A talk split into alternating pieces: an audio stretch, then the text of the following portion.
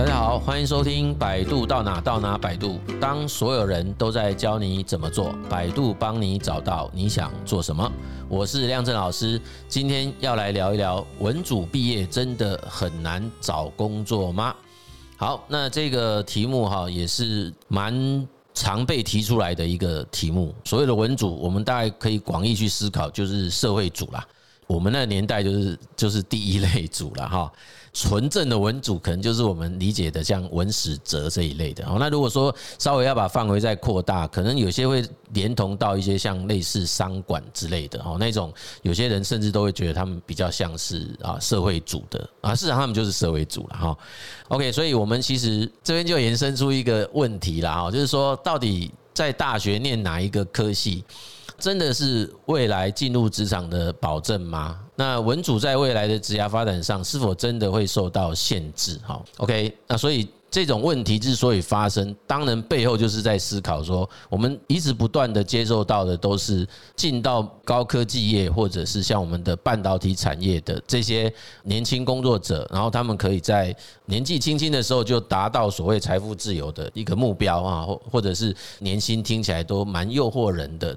之类的这样子哈，我觉得这个议题其实是有一点太大了，就我个人那个认为了哈。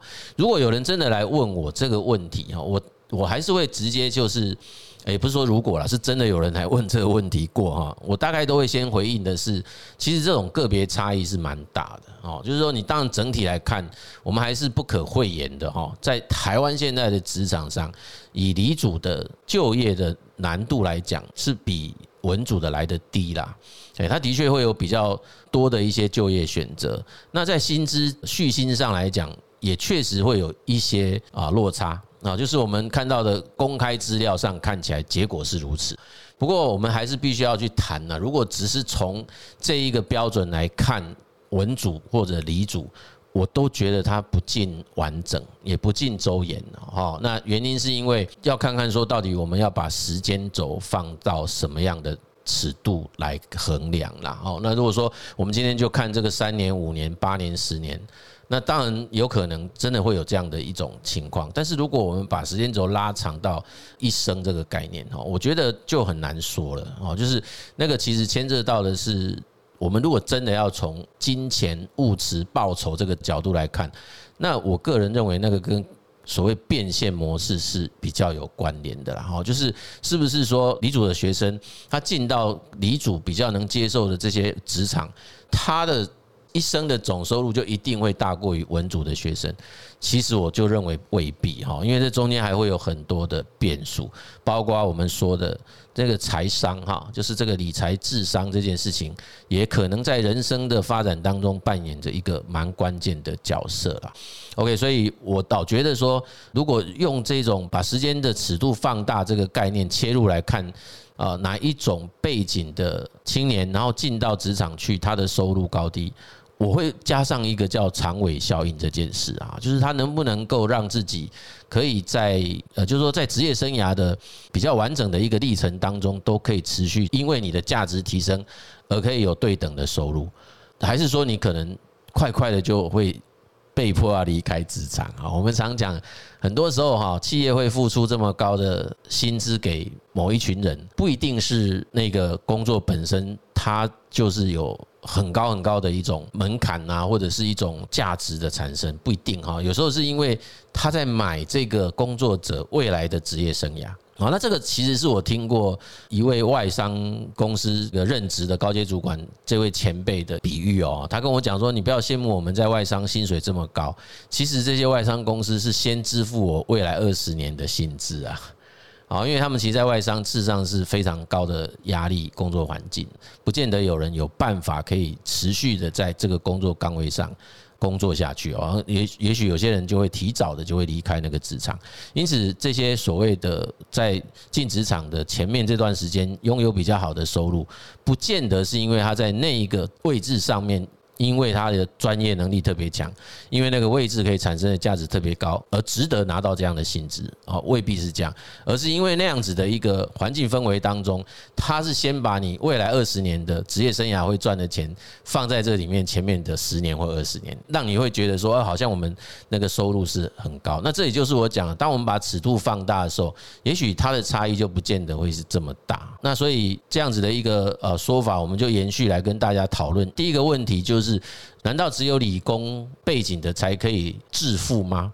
啊，文组怎么涨都不会有理理组的年薪哈？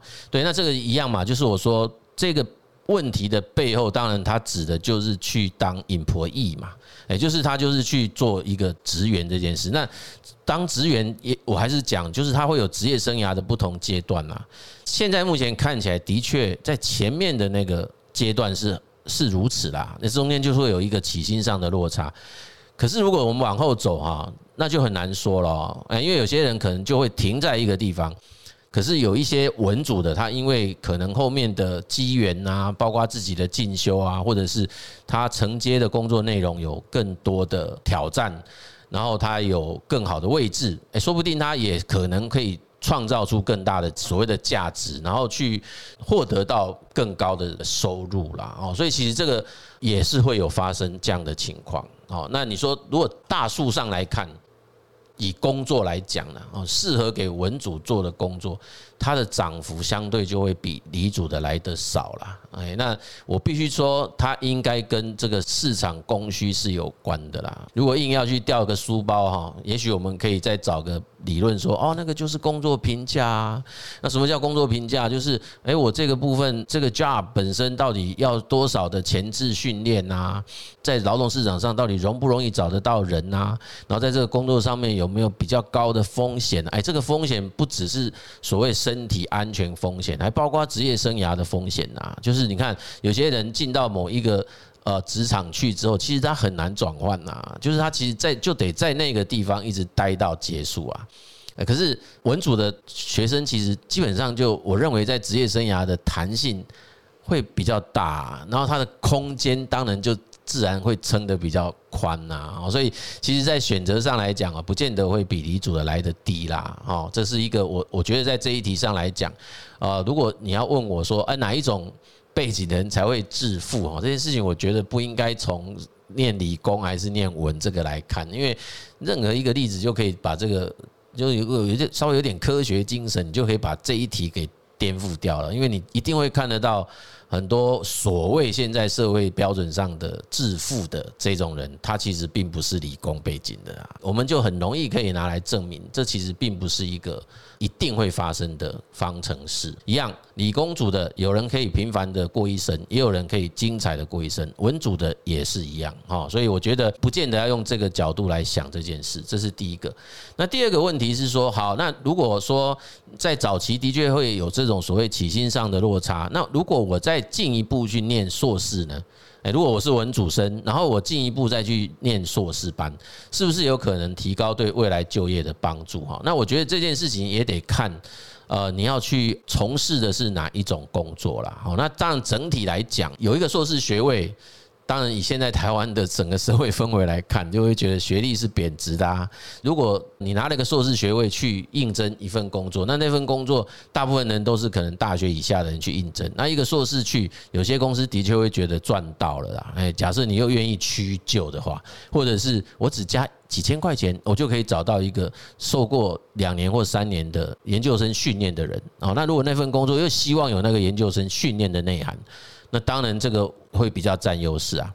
好，那就我知道的是说，其实他不见得每一份工作都会是这样吃香的啦。哎，我们有遇过有人还刻意把那个研究所的历程淡化的，因为他觉得好像加了个研究所，对方不见得会愿意买单啊，因为他会觉得，哎呦，好像我要多几千块给你，可是我的工作不需要啊，因为我的工作不太需要你具备所谓的硕士学位啊。哎，那所以其实这个也不见得是说文组才会有这个问题，我觉得理组也会有。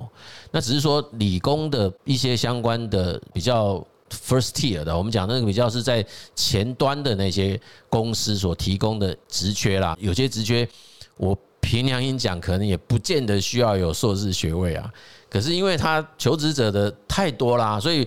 我如果没有办法去区分谁谁优谁劣，那有时候就会变成是有一种客观标准来判断，好过于没有嘛。你就看到当大家都很优秀的时候啊，我必须要从里面挑出相对优秀的，很可能这些所谓客观指标就会被列入考量啦。所以我觉得比较不应该从那个结果来看这件事情该怎么做哈。我我还是认为这个跟我们想要去从事哪一个工作，或者是进哪个行业、进哪个产业、从事哪一种职务，我都认为它都有关联性的哈。所以不太适合用一种。一体式的方式去想这个问题，哈。另外一个就是，我还是认为每一家公司在聘用人的逻辑上来讲，哈，不太会是有一种放诸四海而皆准的标准呐。任何一家公司自己也很清楚知道，他自己在人才市场的竞争力强弱啦。如果说这家公司本身就有很强的竞争力，它可以跟他们同行甚至跨行的这些优秀公司一起竞争到人才，那当然他就可以把人才条件定得比较高啊。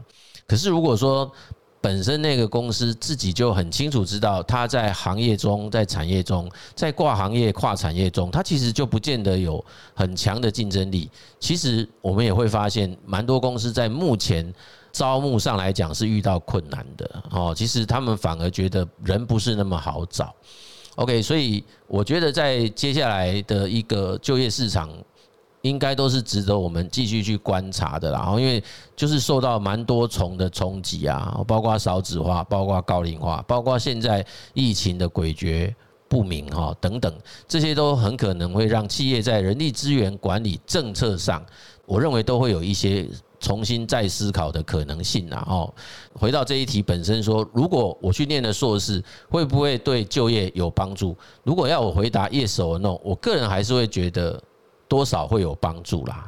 但是你这样要讲精确一点，我还是认为应该要再去告诉我说，那是要就什么业啦。哦，要去针对的是哪一种标的？哦啊，如果说你针对那个标的，就真的没有必要去有一个硕士学位。我必须说，你那时候有的硕士学位，你还会觉得累赘啦，是一种包袱哈。啊，如果是的话，那当然 OK。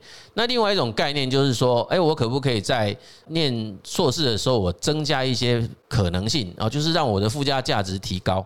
哎，所以我在继续进修，就未必会跟我原先的那个专业领域。很相近哦，就是说我可能稍微跨出去一点点哦，扩大一点点领域这样子哦。譬如说，哎，我本来是文史哲，我稍微往商的这一块走，哎，或者是其他领域，那让自己身上多一些不同的东西在，那也许好一些了，因为在选择上比较 OK。但是如果我们选择的标的，它的确会希望你在某个专业有比较纵深式的知识基础。好，好比说，可能你要去应征的是某一种需要很强的文字敏感度，或者是文字运用的能力。那我觉得，如果你继续在这样子的一个专业下进修，这个很可能是有说服力的。好，那也可能会比较容易得到青睐了哈。所以这些状况，我都认为它的。个别差异性是大的哈，所以这一题当然是因为我们当时在网络上征求问题，我们有一位听众发问的问题，所以我希望您听到这个部分，如果还有一些更需要我们解惑哈，那其实你可以再私讯我们啊，把更具体的一些啊内容，就像我刚刚的建议说，你可以告诉我们是哪些比较具体的标的。那我再来给你一些建议，给你参考了哈。就是你如果真的很清楚告诉我，我其实锁定的是哪一种工作，说不定我们可以给一些有用的建议，大概是这个概念。那第三题就是从文组毕业，但是想要去转可以从事工程师这样子的一个职业生涯的一种目标啦。哈，就是他想要从文组毕业，但是他。之后想要去从事工程师，这种想法到底实不实际？这样啊，那我必须说，这个我们也遇过啦。哦，那他当时为什么要去选文组？哦，那每个人的选文组的理由真的千奇百怪啦。我们都有遇过说，因为呃性别的问题啊，因为他他的家人就认为说，哎，你你是女生就不应该去学那个理组啊。这个在现代都还发生这个事啊。我们当然听得蛮匪夷所思的，因为那是一对姐妹哈。那后来这这对姐妹。都陆续从，我记得一个好像是比较像是社会系，一个好像是企管之类的。两个姐妹在念书期间就会自己自学城市设计，自己有办法写城市哦，OK，然后也有也有办法自己开发架设网站，然后写后面的 database。他们来咨询的原因就是想问说，哎，如果是他们是这样的 background，那有没有机会啦？有没有机会转到像城市啊，或者是资料库管理啊、资讯这这个部分这个领域嘛？哈，那往那边当然我们大概都可以理解为什么要往那边呢？因为他就会觉得，哎，那个地方好像目前很缺人，然后看起来、听起来，他当他的朋友、同学去，虽然很辛苦，他们也知道哦，那可是就。蛮明显的，可以知道他们会有什么样的收入这样子哈。OK，所以我觉得这个东西问说实不实际，我认为这个还是要回应到自己的人生呐，哦，就是回到你自己的职涯规划了哈。那我们先回答的是说能不能做到？哎，我先回答可以哈，因为基本上台湾现在这种路径是比较多元的啦，哦，所以。确实是有不少的机会是可以从原先这样子的背景，然后透过一些职训的机会哈，然后做那个叫转换。那当然企业那边也会知道说，呃，像这样子的职训，可能跟真正接受过四年、六年、七年的这样的专业训练，还是会有一点点落差啦哈。可是蛮多公司会认为他们有足够的能力，可以好好的培训。这样的人，也就是他们自己觉得他们公司是有能力开设农场的哈，就是能力资源的农农场，所以他有办法把新人找进来，然后我就慢慢的去孵孵育你，让这样子的人可以在这家公司慢慢茁壮、慢慢长大哈。这个其实确实是有有可能。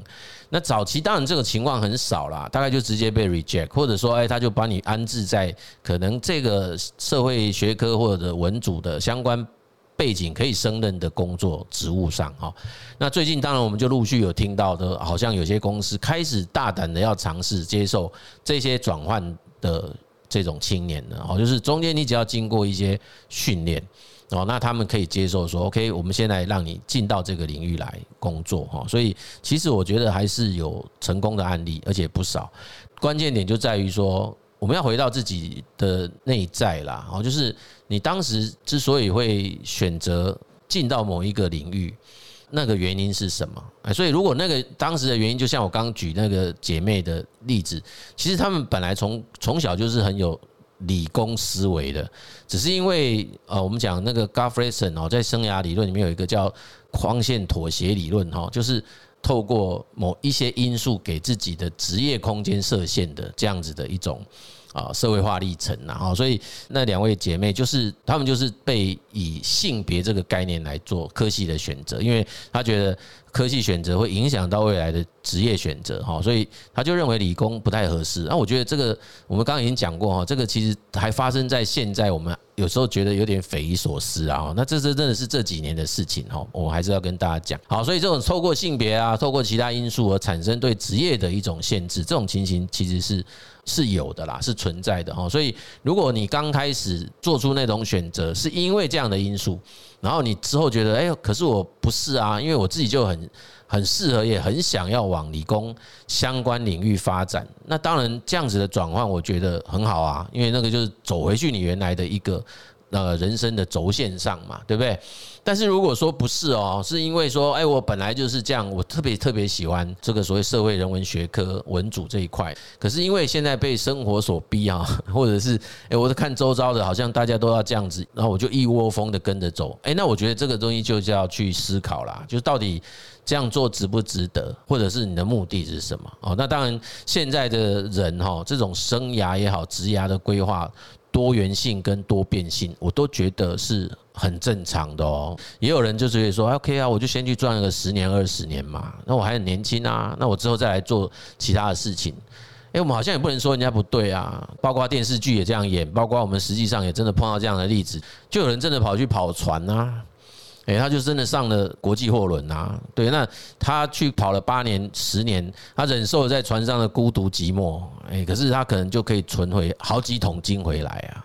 诶，那如果他刚开始从学校一毕业二十几岁，他就做了这件事，他真的回来时才三十出头啊。他在那个当下的那个资金这个概念来讲，其实他的基础就会比很多可能在这八年、十年还在不断的摸索的人来的。好很多啊，就是他的在那个时间点上来讲，他的基础就会比较丰厚嘛，啊，他也可以再启动一个他新的一个人生，所以我们常说哈，其实这个就是当一个人的生涯轴线把它拉出来，时间轴线把它拉出来，你就看到。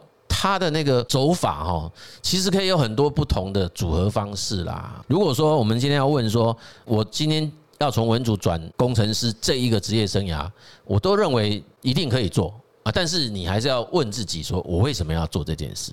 那我做了以后呢？我要一直这样子吗？还是说，哎，我这个只是一个权宜，哎，一个过渡，我之后还是会再回来啊。所以这其实都是要交给每一个人自己去做定夺了哈。好，所以我不觉得它不实际，我可以这样回答这样哈。那我觉得在最后要跟大家分享的就是说，我我不太觉得说我们需要让所谓的科系来限制一个人的发展呐。特别是现在各大学也慢慢的在思考有没有可能突破科系的限制，变成说以学程的概念来学习或者是来教育这样哦，就是我们今天进到一个大学教育场所当中，真的只能在那个科系限制底下去学习吗？看起来好像也不见得如此。我有没有可能在一个学校除了这个科系以外，我去扩大到其他的学程？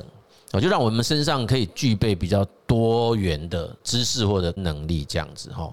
好，那这是一个哦，就是我们不要让所谓的科系背景这件事情限制我们自己的人生发展或者是职业发展。那第二个说，当如果要去思考所谓收入这件事，我也觉得它恐怕不能单单只连接到科系背景，也许我们可以讲，那就是一种能力。或者是一种变现模式，我认为这也无关乎我们到底从事的是什么样子的行业啊。那我们其实可以看到很多，甚至连大学也没有念啊，可是我们还是看到他在这一套标准下，他还算是很成功的，好，对不对？